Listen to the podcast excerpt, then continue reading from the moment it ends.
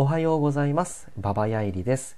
この放送は、こう考えたら人生楽じゃねってことをテーマに、ダラダラとトークしていければなと思っております。いつもご視聴ありがとうございます。えっと、今日お話ししたい内容はですね、えー人生で一番大切なことは、一番大切なものを一番大切にできることっていう、えーお話です。これね、名言集にね、載っててるたんだよね。なんだっけかななんかね、7つの習慣とかってこうなんかスティーブンなんとかコービーさんみたいな人があの書いた、えっ、と、自己啓発本の一文なのかなうんと僕読んだことないんでわかんないんですけど、えっ、と、非常にね、あの、いい文章っていうか、いい言葉だなと思って記憶してるんですね。もう一回言いますね。人生で一番大切なことは、人生で一番大切なものを大切にできることっていう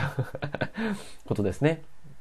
で、ちょっとまあ解説というか自分の試験も交えながらお話ししていければなと思うんですが、えっ、と、まあ、この言葉をね、えーまあ、大切なものを大切にできることが一番大切なことだよっていうことで、えーこの言葉をね、その通り実践するためには、まず人生で一番大切なことは何かってことを明確に分かっていないといけないんですね。で、まあ、例えば家族なのか、え地位なのか、名誉なのか、快楽なのか、恋人なのか、宗教心なのか、まあ、もしくは、あの、まあ、僕みたいにダラダラ死ぬまで、あの、ね、えっ、と、ぐうたらしながら暮らしたいな、なのか ですね。で、このね、えっ、と、大切なものの選定っていうのは個人によって違うはずなんですね。で、何が良くて何が悪いかっていう否定的な肯定的なとかっていうのは別にないはずですね。善悪はそこにないはずですね。えーまあだってね、えー人が違えば大切なものってそれぞれ違って当たり前なので、そこはね、えっ、と、なんかこう、これがダメだとかっていうところは別にないはずです。なので、これが自分の中で大切だって思えたら、胸を張ってそれを大切にすべきなんですね。で、あの、まあ、各々の一番大切なものを、えー大切にできる環境とか生き方ってことが、イコール幸せな人生であるっていう話で、これってすごく真実に近いなぁと僕は思っております。で、まあ、例えばね、あの、例を挙げて、じゃ具体的にどういうふうな生き方がそれに値するのかみたいな部分を考えてみます。で、例えばね、えー私は家族が一番大切だっていう風な人がいたとします。で、まあ家族、子供とかにね、えー不自由ない、生活をさせたいなって思ってる、えお父さんがいたとします。で、とてもね、素晴らしいことだと思います。で、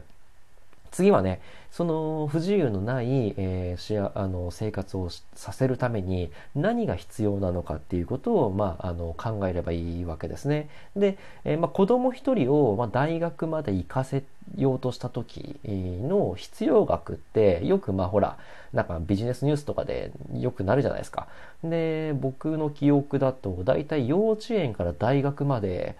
公立行かせるとね、大体800万ぐらいかかるって言われてるんですね。で、あの幼稚園から大学まで私立、えーだった時って、大体2300万ぐらいつったかな。えっ、と、必要だよってことで、えーまあ、これだけあればね、少なくともね、子供一人に十分な教育を受けさせてあげれるっていうことができますよと。これって、あのーまあ、ある種ね、えー親が大切なもの、つまり子供を、えー守ったよっていうことになるじゃないですか。だから親にできる大切なものの守り方っていうのがある種一つの答えが教育だとするのであればじゃあそれに対しての必要なあのお金って800万から2300万ぐらいだよねとかっていうことが、えーわかりますね。であの、まあ、子供を例にとってあげたとするのであればさらに踏み込むとねあの、子供が大学卒業すると22歳ぐらいでしょ？だからもう22歳ぐらいになったら、えっと、子供には子供の幸せの定義が育っているはずなんですね。だから自分の幸せ、自分のこう、子供に対する理想像とかっていうものを押し付けることって子供にとって幸せじゃないかもしれないと。だったらそこは手を引こうと。なので自分が、親御さんの立場でね、親の立場で、自分が、子供を守ってあげるという意味で言えば、ちゃんとした教育を受けさせて、その後の、子供の人生は子供が幸せだと思う方向に、えー、歩いて行ってくれよというふうにある種ね、そこで手を引くっていうのが逆に子供のあの大切なものの守り方じゃないかなとかっていうふうに定義づけができたりするわけですね。で、そういうふうに考えて実行して、えっ、ー、と、まあ、仕事とかを頑張って、えっ、ー、と、まあ、お金を稼いだりするわけですね。おと世のお父さんたちは。で、ここにはね、立派な幸せが成り立ってると思うんですね。えー、なぜならば、あのそのお父さんっていうのは、一番大切なもの、子供を一番大切にしながら生きることができたからですね。でこんな感じであの大切なものをあの自分は守ってるんだっていう自覚があると、えー、自分は幸せなんだっていうふうに安心して思えるんですね。これってめちゃめちゃ大事なことだと思っていてあの、まあ、ある種の自己肯定感とか、えっ、ー、と、まあ、自己満足っていうとちょっとね、聞こえが悪いんですけど、あの、自分は自分の大切なものをしっかり守れてるっていうふうに自分自身が思えるっていうのって、多分一番幸福度を上げる上でまっとうだし、うんと、死ぬ瞬間にね、えっと、自分の人生意味があるものだったなって思えると思うんですね。で、例えば今話したのが、あの子供あの家族っていうのが大切なものだった場合のケース。そしてそれをお金と関連づけてお話ししたケースですね。でもう一つ例を挙げてお話ししたいんですけどうんとね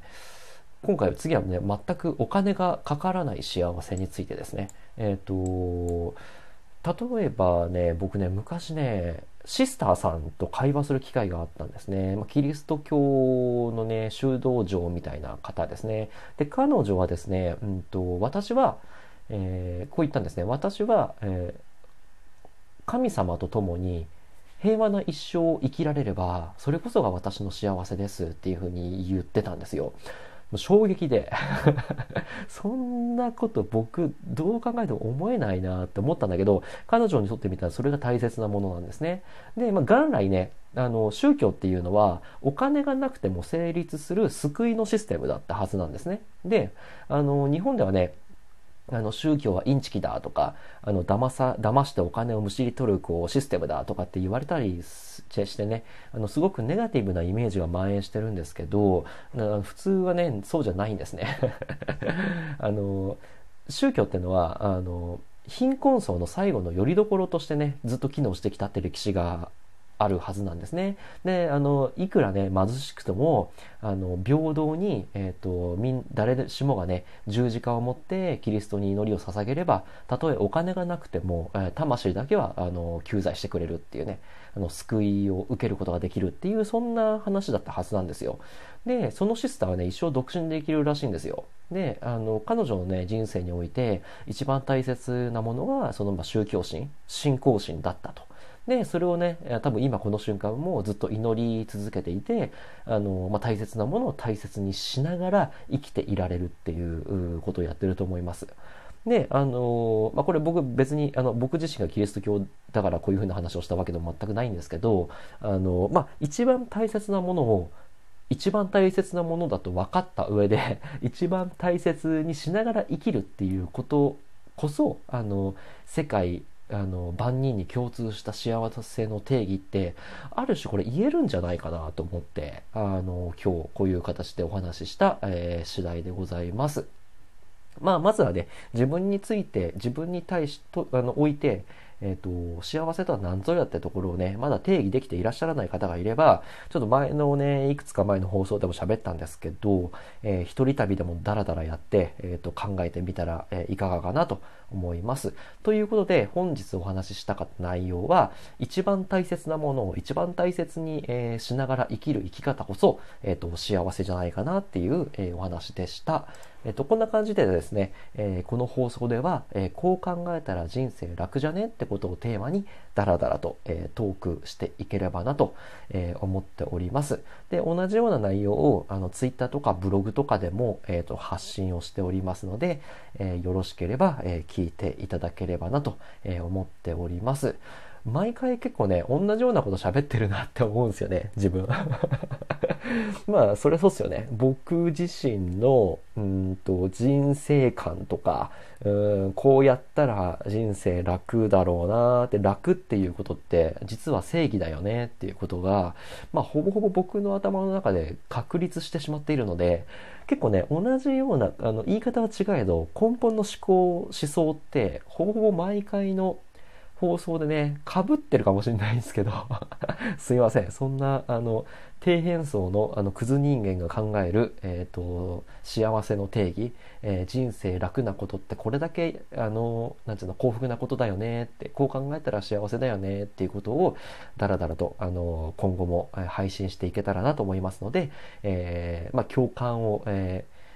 抱いていただける方がいらっしゃれば、うんと末永くお付き合いいただければと思います。えー、できれば毎日更新、今のとこ毎日更新ずっとやってるのかな、多分僕。うん。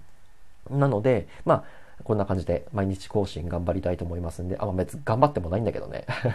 喋りたいことをダラダラ喋ってるだけなので、別頑張ってもないんですけど、えー、適当にやっていこうと思います。えっ、と、また次回お会いしましょう。えー、バイバイ。